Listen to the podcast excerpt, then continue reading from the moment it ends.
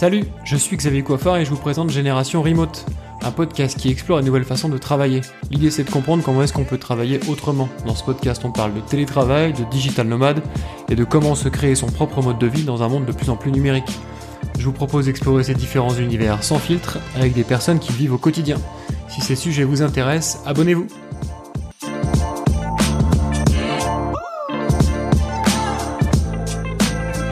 Bonjour à tous, aujourd'hui sur Génération euh, Remote, je reçois Augustin Delaporte, qui est euh, VP produit chez euh, Plateforme SH. Salut Augustin, est-ce que tu peux te présenter rapidement?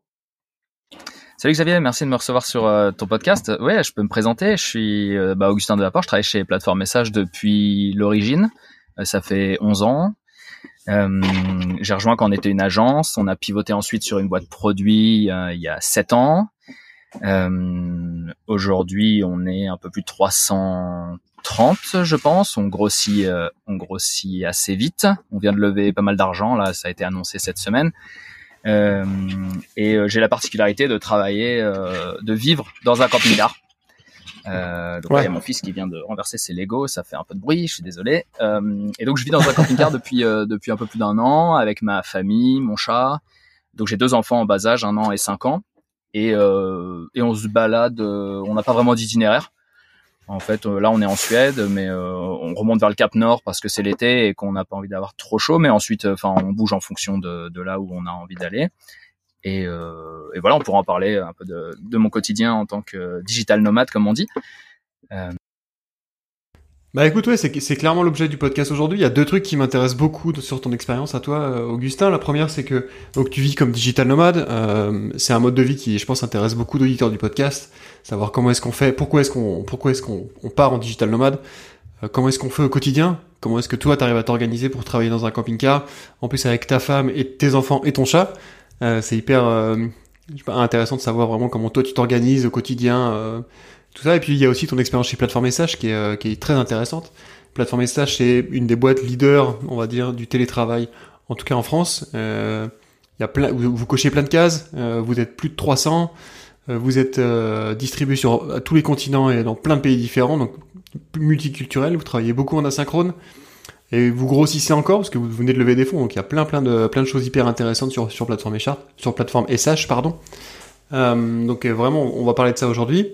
Euh, je vous rappelle, pour ceux qui écoutent le podcast, que si vous voulez soutenir Génération Remote, j'ai choisi de le faire via des NFT. Je ne vais pas mettre de pub sur ce podcast euh, parce que ça, ça me correspond pas du tout.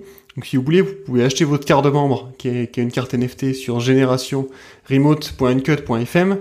Euh, et comme ça, vous rejoignez la communauté et on, discute entre nous euh, des, des futurs invités, des futurs sujets, des questions à poser et tout ça. Vous pouvez y aller sur euh, générationremote.uncut.fm. Mais, euh, mais revenons à toi, Augustin. Euh, du coup, est-ce que tu peux nous expliquer un petit peu quel a été le déclencheur de, ton expérience digital nomade? Est-ce que par exemple ça a été le Covid qui a fait que, que tu as voulu changer de vie? Alors, on, peut penser que c'est le Covid, pas vraiment. On a eu euh, notre fille qui est née en 2020 et, euh, et ma femme euh, est passée en télétravail, en congé parental, pardon. Donc après son congé maternité, elle a décidé de se mettre en congé parental et se concentrer vraiment sur bah, sur l'éducation, prendre du temporel, etc. Un petit peu. Et et on s'est dit, bah moi, j'ai l'opportunité de, de travailler. j'ai toujours été en remote, donc en distribué avec Plateforme SH. Plateforme SH, c'est une boîte qui est totalement distribuée. On est tous à 100% des 330 personnes qui travaillent avec nous est en télétravail, bosse de chez lui, d'un coworking space, de où il veut. Et, euh, et donc, de par cette particularité, on s'est dit, bah pourquoi pourquoi ne pas tenter l'expérience et euh, partir à l'aventure un petit peu. Et, euh, et plutôt que de prendre un Airbnb et de bouger un peu, euh, enfin avec un, enfant en bas âge, un, un, enfant de 5 ans, un chat, trimballer les affaires constamment, c'est un peu compliqué. Donc on s'est dit, bah, on va prendre un camping-car, on va tout mettre dedans on rend notre appartement à Paris et puis euh, et puis on bouge, on verra bien. Donc euh, à la base, euh, j'en avais parlé à Frédéric Play, donc qui est notre notre CEO, qui que je salue d'ailleurs, qui on lui avait dit bah voilà, j'aimerais partir pendant six mois, qu'est-ce que tu en penses, etc. Et il dit bah sur le coup, je sais pas trop. Je pense qu'il a dû trouver que c'était une, bonne idée. On, est plusieurs déjà dans la boîte à, à vivre un peu de cette façon-là. Et donc, on, on, partait sur six mois. Et puis, bah, six mois se sont passés. C'est passé très vite et on a décidé de, euh, de prolonger de six mois encore. Donc là, les six mois viennent de se terminer également et on décide de, de, prolonger à nouveau. Donc ça va faire plus d'un an et aujourd'hui on n'a pas de date de retour clairement. et le camping-car, oui, ça s'est imposé rapidement parce que c'est vraiment un moyen flexible de, de pouvoir bouger sans avoir à déménager constamment. Euh, et puis on trouve des camping-cars qui sont pas très chers euh, de seconde main. Euh, ça, ça a un peu augmenté là récemment, mais on trouve encore des, des camping-cars qui sont adaptés. Donc on a vendu notre voiture, on a rendu notre appartement et puis on est parti. Ça s'est fait assez vite. On a déscolarisé notre notre aîné qui a 5 ans, qui était en maternelle. donc on l'a instruction en famille et, et, voilà, on est parti assez vite. sur un mois, on avait acheté le camping-car, puis on, on, est parti et on regrette vraiment pas. C'est ça a été une expérience super sympa. Je, je, comprends tout à fait cette histoire de de garder. En fait, tu gardes ta maison, quoi. Tu mets ta maison sur des roues et tu pars. Et du coup, c'est c'est vachement plus pratique que de sauter de Airbnb en, en, en Airbnb, clairement. Euh, mais mais euh, exactement. Quand tu quand es avec une famille avec deux enfants, euh, un camping-car c'est quand même tout petit. Euh, est-ce que tu arrives toi à, et, donc toi tu bosses Comment est-ce que tu fais pour euh, cloisonner? On dit souvent, tu sais, euh, sur ce podcast en remote que que il faut essayer de cloisonner son air de de, de travail avec sa, sa, sa, vie de famille. Et euh, du coup, il y a beaucoup de gens qui ont des bureaux dédiés, tout ça, pour euh, essayer de cloisonner. Euh, toi, dans un camping-car qui fait, je sais pas, quelques mètres carrés, comment est-ce que tu fais pour cloisonner ton espace de travail, de ton espace de, comment est-ce, où est-ce que tu mets la limite et comment est-ce que tu arrives à avoir du calme, enfin, toi, des, des questions vraiment pratico-pratiques du camping-car, quoi. Ouais, c'est une bonne question. Euh, je me rappelle Cyril, il, euh, il, se mettait devant dans sa cabine de, de, pilotage, puis il fermait les rideaux pour avoir un peu une, euh, un semblant d'isolation. Ouais. Euh, moi, clairement, enfin, avec un bruit, un casque anti-bruit et, et un bon setup de bureau, et puis, enfin, je veux dire, moi j'ai un, un, clavier, une souris avec un, un, espèce de siège un peu ergonomique, et puis un porteur d'ordinateur c'est largement suffisant. Je me mets soit dehors, soit à l'intérieur. Et euh, les enfants sont 100% du temps dehors. En fait, dans la camping-car, on vit pas dans le camping-car. Enfin, on est dans le camping-car pour dormir. Euh, et c'est à peu près tout. Et moi, pour travailler, donc. Donc, quand je suis dans le camping-car, je suis en général tout seul. Euh, et euh, d'accord. Non, on arrive, on arrive à s'isoler. Enfin, même même chez soi, il y a des gens. Enfin, euh, nous, on n'avait pas un grand appartement. On était à Paris. J'avais pas une pièce dédiée pour pour travailler. C'était plus ou moins le salon. Euh, on arrive à, à travailler. Euh, euh, puis les enfants doivent, doivent aussi comprendre, il faut leur expliquer que quand on est avec le casque et le et l'ordinateur, euh, c'est qu'on ne doit pas être dérangé parce que on travaille. Et, euh, et mon entreprise, quand je suis en call et qu'il y a du bruit, bah, ils comprennent. Euh, et puis voilà, tout le monde essaie d'être flexible et de faire et de faire au mieux pour que ça se passe bien. Il y a des mais, mais clairement non, je vois pas, il n'y a pas énormément de, de, problèmes. On arrive à être focus, on arrive à travailler, on arrive à faire ses heures. Euh, on, enfin on en a pas encore parlé, mais moi on a une vraie, une, vraie routine où euh, du lundi au vendredi, on est sur un camping. Euh, donc le camping-car est posé et ne roule pas entre lundi et vendredi. Et on est branché à à l'électricité. J'ai un gros routeur avec euh, une clé, enfin une carte SIM 4 et 5G. donc j'ai un, bon débit, un bon débit internet. Et puis les enfants, il y a une routine qui est très claire. En fait, ils savent que du lundi au vendredi, on va pas voyager, on va pas visiter. Ça va être, ils vont aller se balader à la, à la plage, en forêt. Ils vont faire des aires de jeu, des trucs comme ça. Ils vont jouer autour. Et par contre, le week-end, on, on, bombarde et on visite, on visite plein de choses. Euh, mais ça aide aussi pour moi à avoir un cadre où je sais que je me lève à peu près à la même heure, je sais que euh, je travaille le matin, je travaille l'après-midi, j'essaie de travailler un tout petit peu le soir euh, s'il y a des choses à faire avec les US et puis euh, et puis point barre quoi. mais ça ça se fait bien, on arrive à, à, trouver notre routine, chacun trouve son rythme. D'accord. En fait, même même en étant digital nomade, tu tu t'es en fait tu t'es recalé sur des horaires de bureau presque classiques quoi. Du lundi au vendredi, euh, tu dois faire 8h 17h à peu près euh, euh, où tu bosses quoi. Ouais, exactement. Euh... Ouais, c'est ça. Et, en fait, on fait un peu plus tard euh, depuis l'Europe parce que avec enfin chez Plateforme, on a un peu l'habitude. On travaille beaucoup avec les US et l'Amérique du Sud, le Canada, donc on travaille de l'Europe. On va travailler un petit peu plus tard, donc c'est plus du 10h, 18, 19h. Euh, plutôt que 8 heures le matin et les US par contre vont commencer plus tôt donc on a plus de temps en, ensemble euh, mais je pense que c'est quand on est euh, soit télétravail, soit digital nomade, c'est extrêmement important d'avoir une routine claire. Déjà pour les, les, les, gens avec qui on va travailler, qui sachent quand est-ce qu'on est disponible ou pas. Euh, et puis pour soi-même, en fait, c'est vachement, euh, c'est vachement rassurant, c'est vachement, bah, plus simple de savoir que entre telle heure et telle heure on va travailler et c'est pas juste ah bah si je trouve un endroit où je pourrais me poser je vais travailler deux heures et puis euh, demain ça sera différent je pense que c'est pour moi c'est comme ça que j'ai toujours fonctionné euh, j'ai toujours été en télétravail donc j'ai toujours fonctionné comme ça mais je pense que c'est important d'avoir cette routine qui est claire c'est plus clair pour les enfants c'est plus clair pour mon épouse euh, c'est plus clair pour moi donc ouais c'est mieux d'avoir une routine qui est très claire ouais. Je pense aussi. Je pense aussi, c'est hyper important, même pour toi en fait, pour éviter de complètement faire un burn-out au bout de plusieurs mois ou plusieurs années. En fait, euh, si tu t'arrêtes jamais de bosser, il y a un moment où tu, tu, tu te crames euh, bêtement, quoi. Euh, ok, donc tu nous disais que tu étais posé dans un camping euh, du lundi au vendredi et puis tu, tu, tu bougeais le week-end et aussi que tes enfants étaient toujours dehors. Donc j'imagine que tu choisis ton itinéraire en fonction du soleil. Peut-être tu remontes un peu dans le nord quand c'est l'été, quand c'est l'été et que tu redescends dans le sud l'hiver, c'est ça?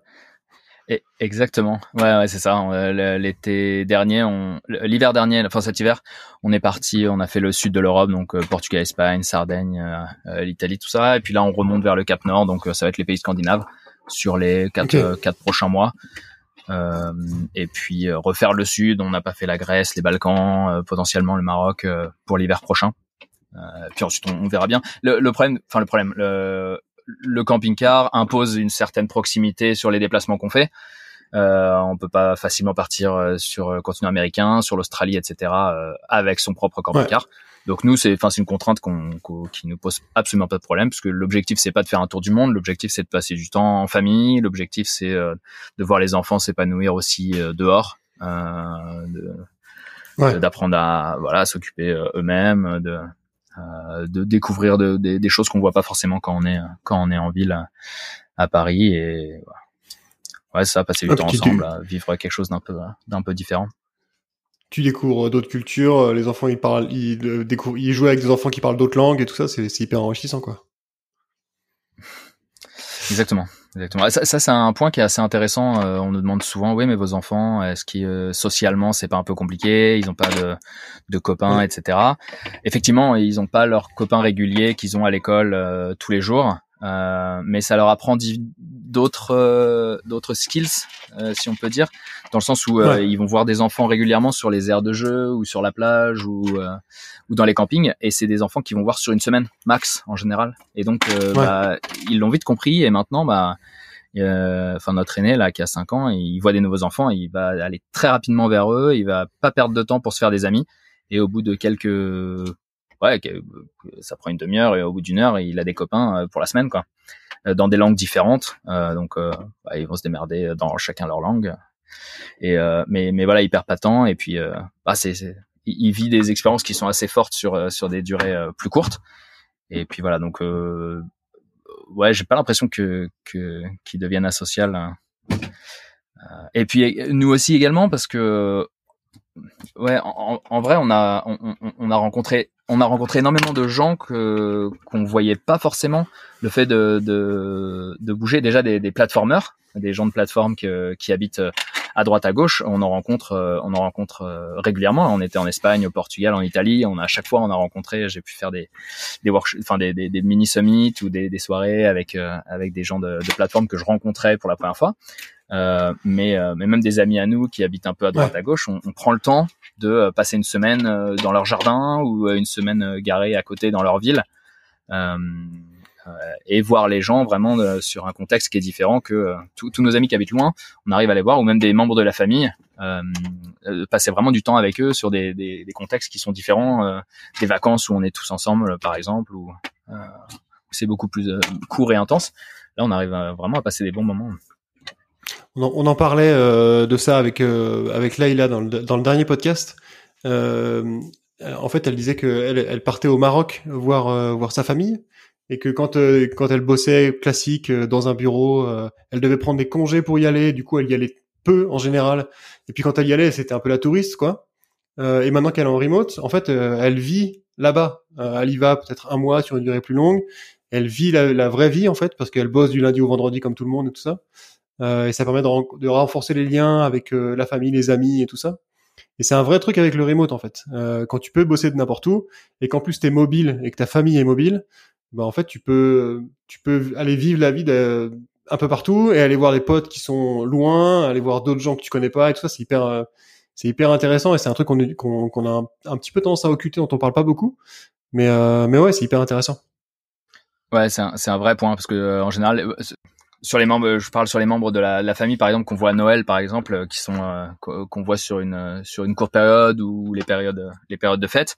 Il y a des, grands repas organisés, c'est tout est un peu mis en exergue, etc. Alors que, alors que, quand on est plus simplement avec les gens et qu'on passe des, des, des, périodes plus longues, qui sont moins surfaites, etc. On, ouais, on peut passer des vrais moments, des vrais moments intenses et qui sont vachement appréciables. Mm. Du coup, tu nous dis, tu nous expliquais un petit peu comment est-ce que tu bossais euh, dans ton camping-car.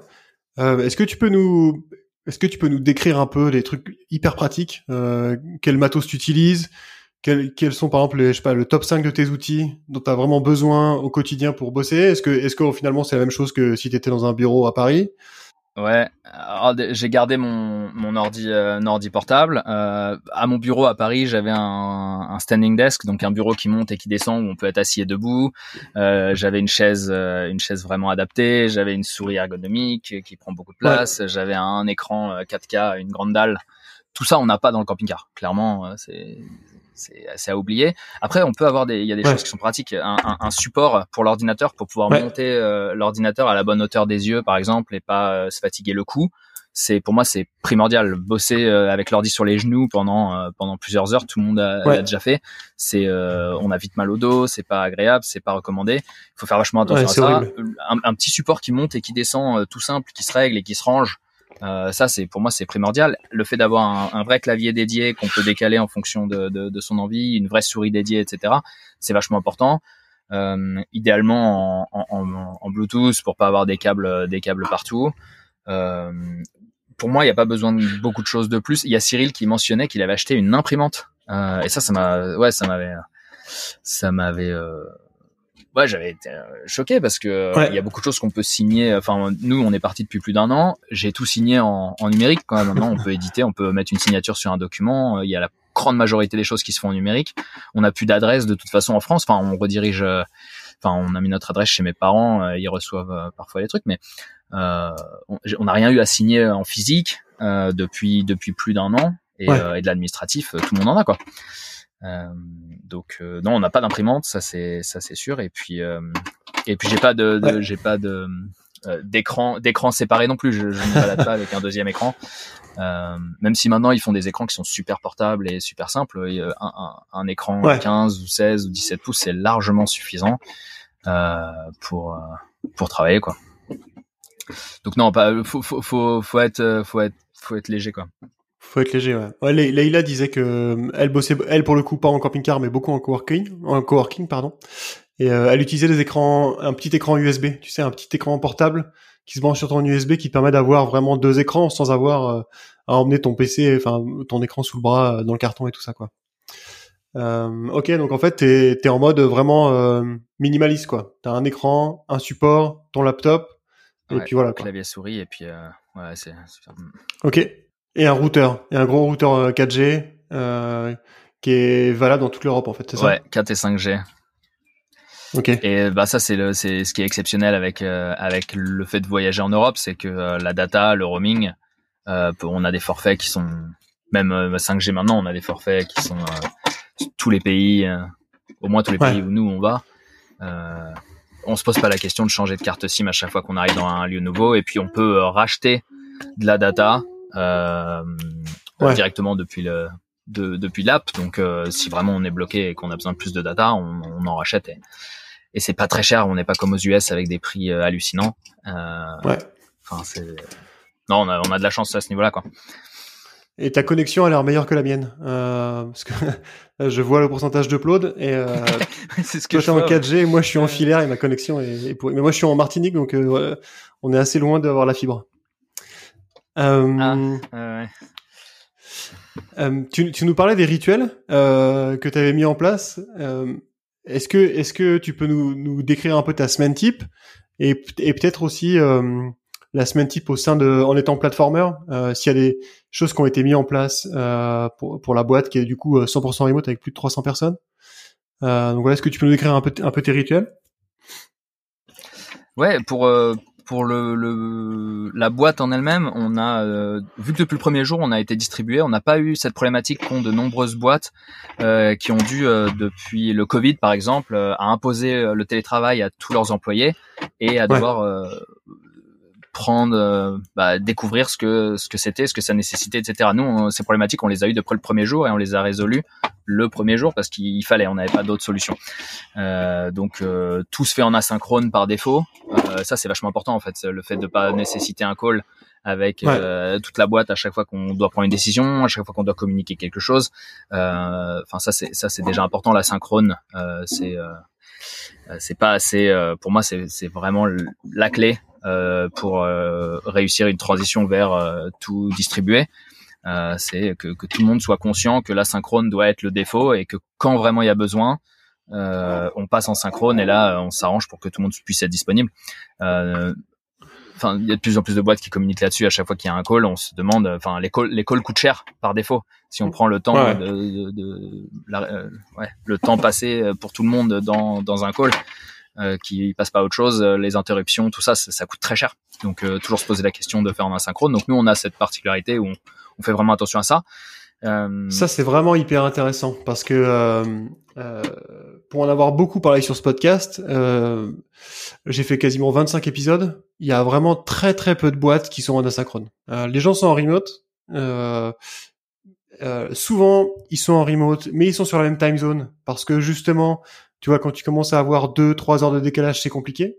Et en fait, euh, vraiment, la, la, la capacité d'être asynchrone par défaut, c'est quelque chose que je pense assez peu de boîtes ont en fait. Euh, Est-ce que euh, tu disais que du coup pas de call ou on essaie, on évite de faire des calls, on essaie d'être autonome en fait. Euh, comment est-ce que Comment comment est-ce que ça s'organise sur ton quotidien ça? C'est-à-dire comment comment est-ce que tu arrives à, à, gérer ça? Est-ce que tout passe par écrit par exemple? Parce que vous faites beaucoup de documentation.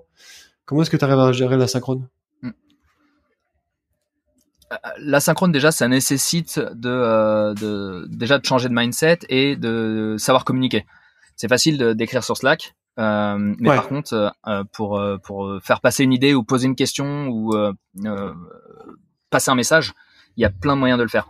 Et il y a des moyens qui sont efficaces et d'autres moins efficaces. Euh, typiquement, euh, il y a pas mal de, de docs là-dessus, mais tout ce qui est euh, low context communication, euh, c'est-à-dire euh, bah, à chaque fois qu'on communique sur Slack et qu'il y a une audience de plus d'une personne, on doit donner le contexte, on doit faire l'hypothèse que la personne ou les personnes qui vont nous lire ne connaissent pas ou ne savent pas de quoi on, va, de quoi on parle ou ne, ne sont pas au courant du sujet. Donc il vaut mieux donner plus d'informations sur ce qu'on est en train d'essayer de faire euh, quand on pose une question plutôt que pas le faire. Donc toute cette partie-là, c'est extrêmement important. Euh, euh, et puis euh, ouais, on a, enfin après euh, c'est pas tout on fait pas on a des calls on a des calls et on, on fait même plus que ça on s'assure que les équipes euh, qui vont travailler ensemble notamment les équipes engineering product euh, opérationnelles sont dans la même time zone euh, pas pour avoir des calls ensemble, mais juste pour pouvoir prendre des décisions et être efficace sur cette time zone là. Donc moi, mon équipe, euh, enfin une grande partie de l'équipe produit est majoritairement US et Europe. Enfin sur les time zones US et Europe, on essaye de pas avoir US, Europe, Australie ou APAC. on essaie de pas avoir les trois time zones sur une même équipe. Euh, les équipes marketing, on a marketing APAC, marketing Europe, marketing pareil pour les sales. Euh, enfin, tous les départements sont vraiment organisés par time zone pour rendre tout plus simple. Mais c'est pas pour avoir des calls plus facilement, c'est vraiment pour pouvoir euh, communiquer sur sur Slack et, et, avoir un processus de décision qui est plus rapide plutôt que plutôt que de, devoir attendre à chaque fois une journée. Mais mais au-delà de ça, ouais, à chaque fois qu'on a un call, on se pose la question est-ce que ce call est nécessaire? Est-ce qu'on le met en récurrent Si on le met en récurrent, quels sont les impacts? Euh, Et puis on, on se repose la question à chaque fois euh, euh, est-ce qu'on le garde en récurrent ce call-là ou pas quoi? Est-ce qu'il a encore besoin d'être d'être là toutes les deux semaines, tous les mois, etc. Ok, ok. Et tu parles tu parles des calls à plus d'une personne? C'est-à-dire que par exemple un truc qui est aussi revenu plusieurs fois sur ce podcast, c'est la notion de d'aide en fait, euh, parce que si, si tu es vraiment en asynchrone euh, et que les calls sont, on va dire, euh, je sais pas comment dire ça, mais défavorisés ou mal vus, c'est peut-être c'est un peu péjoratif, mais je trouve pas le mot juste. Euh, Est-ce que tu arrives quand même à, à, aller chercher le cerveau de quelqu'un en disant euh, tiens en fait je suis désolé j'ai un problème, est-ce que tu peux m'aider, j'en ai pour, enfin tu vois, est-ce que tu peux m'aider à débloquer un truc? Est-ce que c'est quelque chose qui est favorisé, qui est, tu vois, mal vu, ou comment est-ce que vous, comment est-ce que vous gérez les trucs? C'est une, c'est une bonne question. Quand je parle de call, c'est vraiment des calls avec euh, une audience de plus de deux personnes. Euh, c'est un call où ça nécessite de devoir interrompre euh, plusieurs personnes. Les one-on-one, tout ce qu'on appelle les one-on-one ou les, euh, les pseudo-interruptions, en disant bah, tiens j'ai besoin de ton aide, quand est-ce que tu serais dispo, est-ce que tu pourrais potentiellement être dispo dans la journée pour qu'on puisse en discuter? Ça au contraire il faut le faire. Et, et, ça, enfin ça moi j'en ai constamment, mais c'est pas un call où, où on sait que toutes les semaines à 17h j'aurai ce truc là. C'est plus bah là j'ai besoin de l'aide de quelqu'un, j'ai besoin d'un feedback rapide. Euh, j'ai besoin de lui montrer quelque chose pour qu'il me donne un, une réponse sur un design. Euh, ça sera plus rapide si on le fait en direct. Euh, ça, au contraire, c'est c'est d'accord. C'est favorisé quoi. C'est c'est même nécessaire parce que sinon on se retrouve à être constamment sans voir les gens, sans interaction, etc. Donc tout ce qui est one on one, tout ce qui est informel, l'école informelle, qui sont beaucoup plus en mode social. Euh, coffee break, etc. Euh, ça, il faut en faire, et c'est même super important. Euh, ok. Donc, euh, ok. Donc ouais, ça, du coup, pas cher, ça fait partie de, ça fait partie du, du, travail, ça. D'accord. Ouais, ok. Euh, donc je suis désolé, j'étais un peu coupé sur la synchro parce que je pense que c'est intéressant. Il y a, il y a c'est relativement peu peu discuté sur ce podcast, mais on, parlait des rituels. du coup, tu parlais des, des coffee breaks, par exemple. Est-ce que tu peux du coup nous décrire un peu les rituels sur ta semaine, typiquement? Euh, moi, je, je, suis manager, donc j'ai déjà les one-on-one euh, classiques, qui sont soit toutes les semaines, soit toutes les deux semaines, en fonction de l'ancienneté, en fonction du besoin de, de chaque euh, chaque personne. On a des coffee breaks qui sont très informels. D'accord. On a tout ce qui est pair, pair, pair programming ou shadow programming, où euh, un ingénieur va se mettre en, en pair programming avec un quelqu'un d'opération, quelqu'un de produit, etc. Euh, on a tous ces, ces, petits trucs qui sont informels. On fait vachement attention au onboarding aussi quand on est en remote, euh, en total distribué. Il faut vraiment s'assurer qu'on va pas passer six mois à onboarder quelqu'un et qu'après ils partent au bout de six mois. Euh, pour ça, il y a plein de choses qu'on peut qu'on peut mettre en place pour s'assurer que bah, qu'on écoute, qu'on soit réceptif aux signaux auto, euh, donc euh, moi dans ma semaine j'ai pas mal de, de calls ou pas mal de, de rituels d'onboarding. On a un buddy programme où on, perd chaque nouvel employé avec quelqu'un qui est plus senior dans la boîte euh, pour s'assurer qu'il y ait un fit, qu'il puisse poser des questions, qu'il puisse euh, se faire ses marques, etc. Euh, tout ça c'est vachement important. Ça fait partie de, ouais, des, des, des, rituels qu'on a, mais qui sont clés. Le, le onboarding dans une boîte distribuée c'est c'est comme l'asynchrone. On, on passe rapidement dessus parce qu'on se dit, euh, enfin, on n'imagine pas forcément l'impact que ça peut avoir, mais euh, passer six mois à onboarder un employé pour qu'il parte, il euh, y a rien de plus frustrant. C'est intéressant. Tu disais que tu disais qu'en tant que manager, tu avais un call par semaine avec tes équipes? Avec chaque membre de mon équipe, ouais. C'est vraiment, vous essayez vraiment de garder un contact rapproché, enfin, t'essayes vraiment de garder un contact rapproché avec chaque membre de ton équipe, même si vous êtes en remote euh, et même distribué. Euh, c'est hyper, euh, c'est hyper intéressant parce que en, général, j'ai quand même plutôt l'impression que c'est moins fréquent que ça, quoi. déjà, les managers qui font un one-to-one tous les mois, il ne doit pas y en avoir beaucoup. Ah, mais toutes les semaines, c'est beaucoup. Ah ouais, non, c'est euh, toutes les semaines ou toutes les deux semaines. Et en général, je dirais que c'est même euh, toutes les semaines. Mais c'est pareil, on voit pas les gens, donc euh, il faut ah garder, il faut garder ce lien. Il faut être réceptif à, tous les signaux qui peuvent être envoyés, aux problématiques. Il faut que on, montrer qu'on est qu'on est disponible et ouvert à, à résoudre les problèmes. vaut mieux le faire tôt que tard, en général. Euh, euh, c'est comme, euh, enfin, on parle aussi de, de, de, tout ce qui est social interaction. On a beaucoup de, de, de plateformeurs dans des villes qui se rencontrent ils sont pas forcément dans les mêmes départements, mais ils habitent dans la même ville et ils se rencontrent. on, on, pousse ça. Enfin, on a vraiment un budget pour toutes les interactions sociales hors du travail pour que les gens se rencontrent. Euh, il y a des summits, euh, des workshops qui sont souvent organisés pour qu'on se rencontre. C'est marrant parce que Cyril en parlait un petit peu avec euh, avec son agence. Euh, ils avaient pas, à l'époque, en tout cas, ils avaient pas vraiment poussé ça. Ils avaient pas fait leur leur summit. Nous, dès le début, ça a été un prérequis, c'est que tous les ans, on a le summit annuel avec toute la boîte.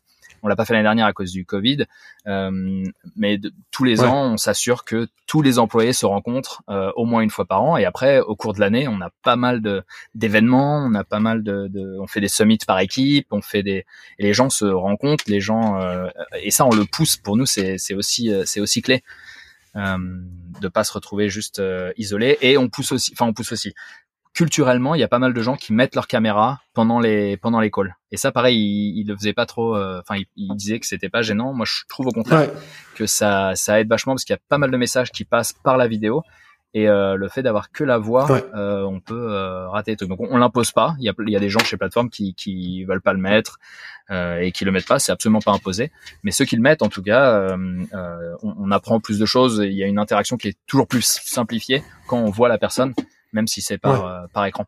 Ouais, le, le, point de vue de Cyril, il est, il est, je pense, assez minoritaire. En tout cas, sur l'échantillon du podcast, il est clairement minoritaire. Euh, euh, les gens ils ont enfin les gens ils ont envie de voir à qui ils parlent en fait. Et puis il y a, y a peut-être euh, je sais pas combien il y a au moins la moitié de, la communication qui passe par du non verbal euh, donc moi aussi je pense que c'est hyper important. Et, euh, et pour avoir vécu dans une boîte où euh, personne ne mettait la cam euh, moi je l'ai je l'ai relativement mal vécu quoi. Je trouvais que c'était ton sentiment d'isolement il est encore plus grand que c'est tout bête en fait. Mais j'ai vraiment l'impression que ça a augmenté le sentiment d'isolement quand personne ne met la cam et que c'est juste de la voix au téléphone quoi Exactement. Et par contre, à l'inverse, je pense que c'est extrêmement important que euh, que ça soit écrit dans le, le, guidebook ou le playbook de la boîte, que c'est pas imposé, ou en tout cas que la politique de caméra ou la politique sur les calls soit euh, soit écrite euh, noir sur blanc et que ce soit pas imposé de forcer quelqu'un à mettre sa cam.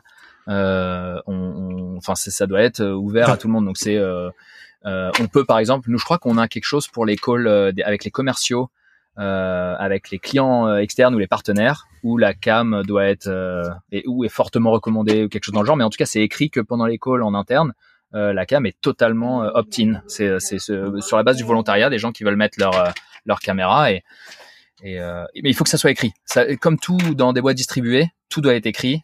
Qu'est-ce que qu'est-ce qui est recommandé qu'est-ce qui est à éviter sur les cultures sur les, les différences entre les gens sur les interactions sur la diversité euh, quelle est la position de la boîte sur euh, tel ou tel sujet, etc. C'est extrêmement important euh, de, de, de, communiquer parce que les surtout quand on a des différences culturelles. Enfin, là, on le voit avec, on, on l'a vu avec le Covid, on l'a vu avec la, la, guerre en Ukraine actuellement. Une, une, boîte doit doit prendre position pour pas laisser les employés dans le flou de savoir pour qui ils travaillent, de savoir quelle est la position de la boîte, de savoir quelle position eux-mêmes peuvent employer sur leur profil euh, professionnels sur les réseaux sociaux. Tout, tout doit être écrit. Euh, donc il faut euh, il faut une direction claire. Euh, donc il faut que l'exécutif committee de la boîte euh, euh, prenne position sur les sujets et disent voilà bah, nous on est positionné comme ça. on va faire des, des je sais pas des levées de fonds spécifiques pour tel ou tel événement, telle ou telle organisation, etc. C'est vachement important de, de l'écrire parce que les employés vont pas le deviner eux-mêmes et moins il y a de flou, moins il y a de flou. Ouais. En fait, c'est marrant parce que euh, tu es en train d'aborder les deux questions que je voulais te poser ensuite. C'est la, première, c'était justement sur un fonctionnement asynchrone. Euh, J'imagine que vous, vous faites beaucoup de choses par écrit et que du coup vous avez beaucoup de docs. Euh, moi, je pense beaucoup euh, à GitLab qui a un playbook sur le sur le remote qui est qui est public et qui est hyper intéressant. Si vous l'avez pas lu, faut aller, faut vraiment aller lire ça. Euh, vous avez à peu près la même chose chez Plateforme Message, c'est-à-dire que vous avez vraiment la, doc avec la culture, les, les best practices et tout ça. Alors euh, le nôtre est pas aussi gros que celui de GitLab et il est pas public. euh, ouais, ouais. ouais, mais euh, on essaie d'être transparent au maximum. Euh, oui, on a un, on a un gros playbook sur les process, sur les, onboarding, sur euh, l'inclusion, les, diversités, l'inclusion et diversité, euh, sur bah, toutes les politiques de la boîte. Enfin, on a un gros playbook qu'on maintient. et ça, notre équipe, notre département People Ops fait un travail exceptionnel dessus, quoi, pour s'assurer que tout le monde ait accès, que ça soit maintenu, etc. C'est vachement important aussi. Et encore une fois, c'est comme le onboarding. Tout le temps passé là-dessus, on voit pas tout de suite les bénéfices, mais ne pas le faire euh, créera beaucoup beaucoup de problèmes par la suite. Et donc, euh, c'est quelque chose sur lequel il faut investir son temps, quoi. Ouais. Et, là, on est un petit peu en dehors du sujet euh, du sujet digital nomade, mais c'est hyper intéressant. plateforme message, c'est vraiment une boîte hyper intéressante. Donc, tu disais que vous aviez 300 personnes à peu près euh, est distribué sur tous les continents. Donc il y a des gens euh, aux US, euh, en Europe, en Australie, il y a des gens en Afrique, en Inde. Comment est-ce que vous arrivez à Alors tu disais que tu disais aussi que c'était siloté un peu, c'est-à-dire que le département par département, vous essayez d'être à peu près sur la même time zone. Mais comment est-ce que vous arrivez à gérer l'onboarding des de, ou, enfin la, la, cohabitation on va dire de cultures aussi différentes euh, est-ce que du coup vous avez mis en place une culture d'entreprise qui est suffisamment forte pour faire une espèce de terreau commun pareil, c'est des questions qui, reviennent souvent sur ce podcast. Il y a, beaucoup de gens ici qui ne veulent pas embaucher des gens en dehors de leur time zone parce qu'ils considèrent que ça va être trop compliqué de bosser en asynchrone. Et puis en fait, ils embauchent que des Français ou des Européens parce que culturellement, ça sera plus simple, quoi. C'est des, des choses qui reviennent souvent. Euh, toi, du coup, quelle est ton expérience avec euh, avec plateforme message sur euh, sur ce sujet? Ouais, il faut, euh, il faut, enfin c'est, il y a pas de, il y a pas de magie. Nous, on embauche des gens que on voit que par caméra. Euh, donc déjà, enfin, faut faire, faut faire confiance. Il faut avoir un peu le fit. Euh, embaucher un, un, Indien comparé à la personne en Amérique du Sud, comparé à un Américain ou un Européen, il y aura des différences énormes. Euh, comme tu dis, il faut que la culture de la boîte soit très euh, inclusive euh, et, très large euh, pour s'assurer que, que tout fonctionne. Il faut que les prises de, de, de position soient très claires pour pas laisser de flou et que ça soit laissé à l'interprétation. Okay. Euh, euh, après voilà, on le fait d'être distribué. Enfin, je sais pas si je vais convaincre euh, des, des, si je vais prêcher à des gens qui sont déjà convaincus, mais le, le fait d'avoir des des gens distribués, ça offre une résilience qui est exceptionnelle. au moment du Covid, le Covid il n'est pas arrivé euh, de la même façon partout. Il a été très fort en Europe au début, ensuite il est arrivé fortement aux US quand l'Europe commençait à déconfiner déjà, puis après l'Europe a reconfiné, ensuite c'était l'Asie, après il y a eu l'Inde qui a été extrêmement touchée, euh, l'Amérique du Sud. Nous on a eu des vagues par euh, par euh, et ça nous a permis, enfin j'ai envie de dire d'être extrêmement extrêmement résilient. On a on a réussi à continuer le travail sur d'autres continents euh, alors qu'il fallait que, enfin, je veux dire, du jour au lendemain, tous les gens en Europe quasiment se sont retrouvés avec leurs enfants chez eux, euh, à se dire, bah mince, comment on fait quoi? Il y a plus d'école, il y a plus rien, il faut qu'on. Euh, ça, c'était dur. quand, quand en Inde, quand il y a eu le, le, le, truc assez fort en Inde, on a dit à tous nos collègues en Inde, si vous avez besoin de prendre du temps pour vous, prenez-le. Enfin, c'est important. Il y a, il y a des, des, conséquences qui sont graves avec un manque de vaccins cruel. En, en, Inde, il fallait aussi communiquer là-dessus. Après, les, les États-Unis, ils ont eu des, des soucis les mêmes. Euh, mais ça, ça arrivait par vague, donc ça nous a permis vraiment de lisser et de pas avoir un arrêt total sur plusieurs mois des activités. Euh, ça, ça, et puis pareil pour la recherche des talents. Pour la... Donc je réponds pas à la question, je dis juste que c'est important de le faire et, et on arrive, on arrive à le faire. De toute façon, de toute façon, j'ai envie de dire quand quand le, le fit culturel ne passe pas, euh, ça va se sentir, ça va se voir euh, et les personnes qui qui se sentent pas, qui se reconnaissent pas dans la culture de la boîte, que ça soit une culture inclusive, très diverse, euh, les gens vont pas se reconnaître et ils vont pas rester longtemps euh, dans une boîte où ils se reconnaissent pas dans la culture. Ok. Donc tu es en train de me dire que euh, c'est pas forcément plus compliqué et que de toute façon euh, et que ça apporte plein d'avantages quoi. Et que et que de toute façon que ce soit euh, une boîte franco-française ou une boîte distribuée, en vrai les gens qui si si t'embauches quelqu'un qui qui va pas avec la boîte, il va partir quoi qu'il arrive quoi. Je pense exactement. Mmh. Il y, avait euh, Olivier Binet, qui est CEO de Finom, euh, qui, qui, avait parlé sur ce podcast, qui avait dit un truc assez intéressant, qui disait que quand on, était, quand on bossait en tant, entre Français, euh, on avait tendance à assumer que le, la personne en face comprend et, et, a la même terreau culturel que nous. Euh, alors que quand tu bosses avec un Indien, tu sais tout de suite que c'est pas vrai et du coup tu t'adaptes et tu fais attention à ce que tu dis et puis c'est d'être plus clair. Il disait qu'en fait c'était pas forcément vrai en fait que tu peux être tous les deux Français mais de classe sociale différente, avec un background différent et que du coup tu mets du tu mets de l'implicite là où tu devrais pas en mettre et là où t'en mettrais pas avec un indien par exemple et que du coup c'est pas forcément plus compliqué de travailler avec quelqu'un d'une culture différente parce que tu fais l'effort d'y aller quoi. Euh, j'avais trouvé ça intéressant et assez contre-intuitif.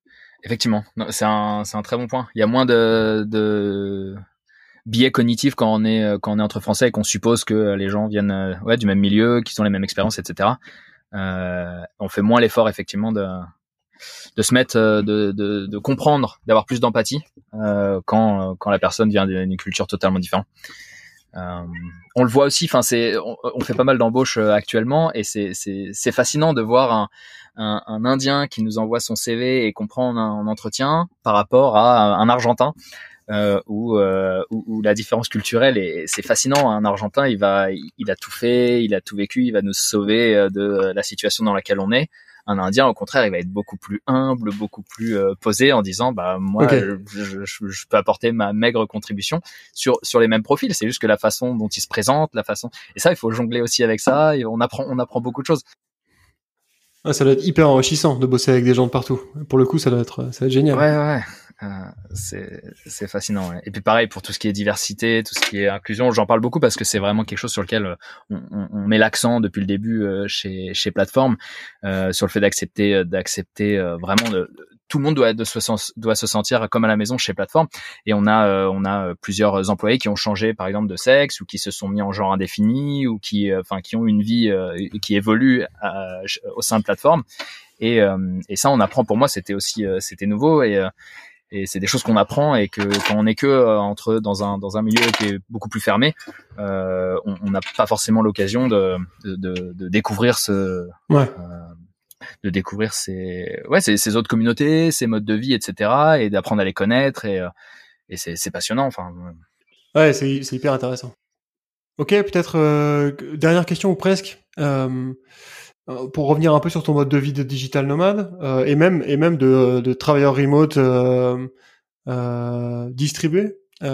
est-ce que tu penses que c'est un mode de vie qui est adapté à, à tout le monde? Est-ce qu'il y a des est-ce que est-ce que toi tu as quelque chose de particulier qui fait que tu t'adaptes bien à, à, vivre dans un camping-car clairement ou à bosser comme ça avec des gens de partout? Est-ce qu'il y a des qualités nécessaires à, à peut-être à acquérir en fait avant de avant de partir? C'est une, une bonne question. En fait, je pense que j'en avais parlé un petit peu euh, sur un podcast avec euh, Carlos sur Silicon Carnet, euh, où, euh, où clairement les digital nomades, déjà les personnes qui travaillent en télétravail, c'est plus ou moins, même encore aujourd'hui, même avec la crise du Covid, du Covid, encore une, j'ai envie de dire une pseudo élite. il faut, il faut travailler dans le digital, il faut travailler dans le numérique avec un ordinateur pour pouvoir faire son travail de, de chez soi, tous les gens qui travaillent euh, dans, euh, dans la grande distribution, qui travaillent, enfin il y a beaucoup de métiers qui peuvent pas se faire quand on doit conduire euh, un, bus, un camion, etc. On peut pas le faire. En... Donc déjà ça prend une partie de la population et ça en enlève une. et donc il faut bien se mettre, il faut quand, quand on parle du, du, fait d'être déjà en télétravail, euh, c'est vu comme déjà réservé à une certaine partie de la population. Et ensuite, le fait de pouvoir être digital nomade au sein des gens qui peuvent être en télétravail, c'est encore une minorité parce que ça nécessite euh, que l'employeur soit accepte qu'on puisse faire du télétravail déjà à temps plein, c'est pas pour tout le monde, euh, accepte qu'on puisse faire du télétravail à des endroits qui sont pas forcément sa, son domicile. Euh, pour des questions d'assurance parfois, pour des questions de, de, de, réglementation, il faut que ça soit en France, pour des questions de sécurité, pour des questions de bref, il y a plein de choses. Donc, euh, avant de se dire euh, peut-être que j'ai envie de devenir digital nomade, il faut en parler à son employeur, il faut voir qu'est-ce qui est possible.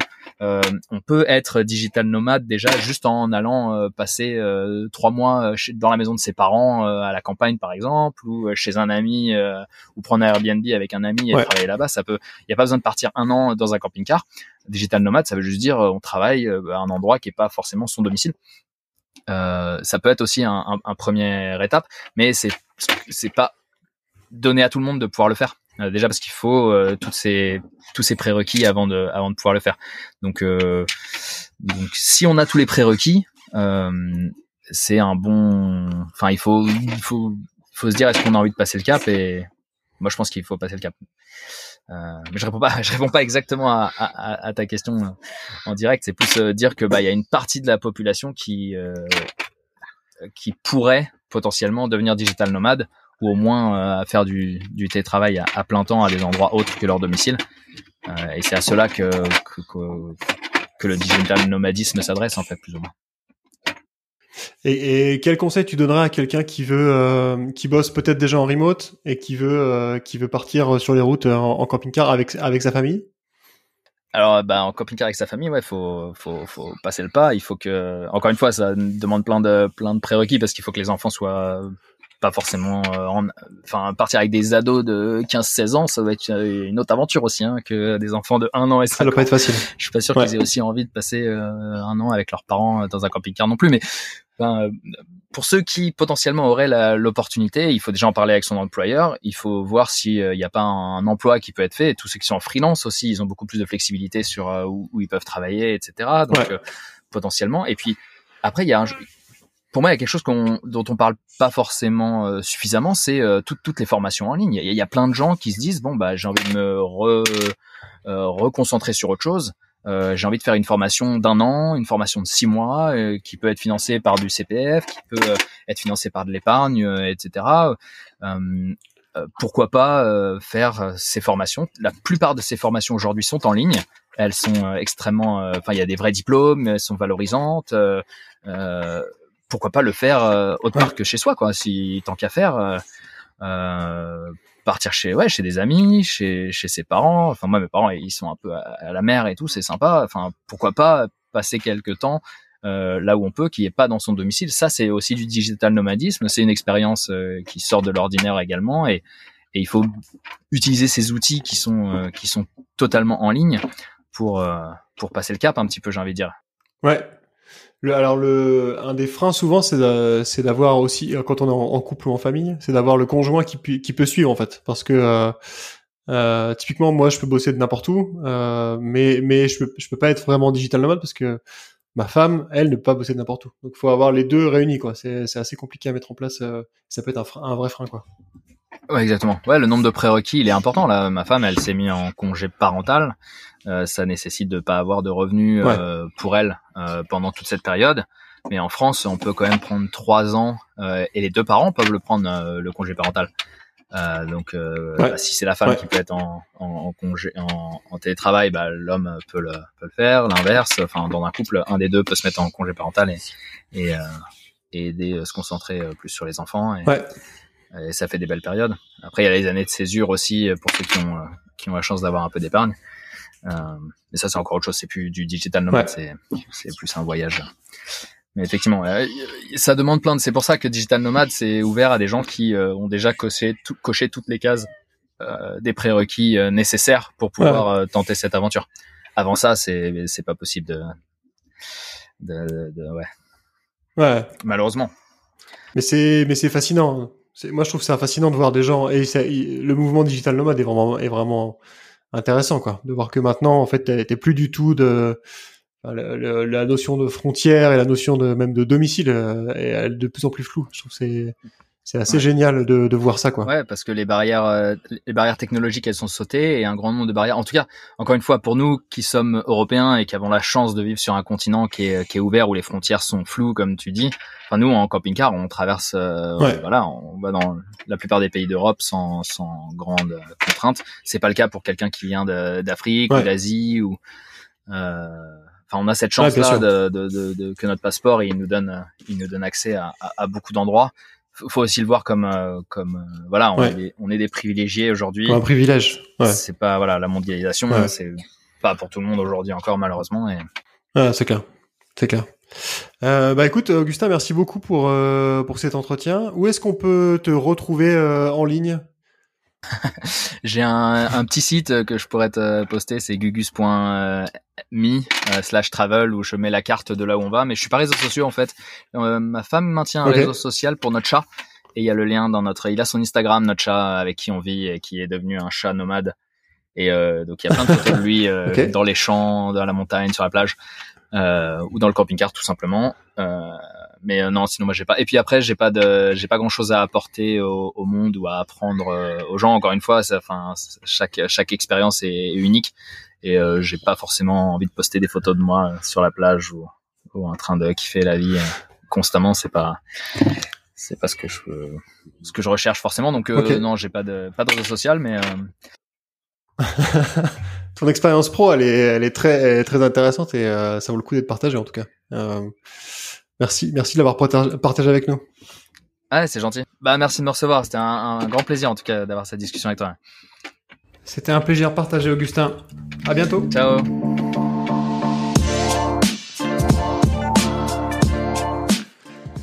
Merci d'avoir écouté Génération Remote. Si cet épisode vous a plu, n'hésitez pas à le partager autour de vous et sur vos médias sociaux, c'est ce qui m'aide le plus. Et si vous voulez rejoindre la communauté et soutenir le projet, vous pouvez aller sur generationremote.cut.fm et acheter un NFT. Le prochain épisode sort dans 15 jours. D'ici là, portez-vous bien.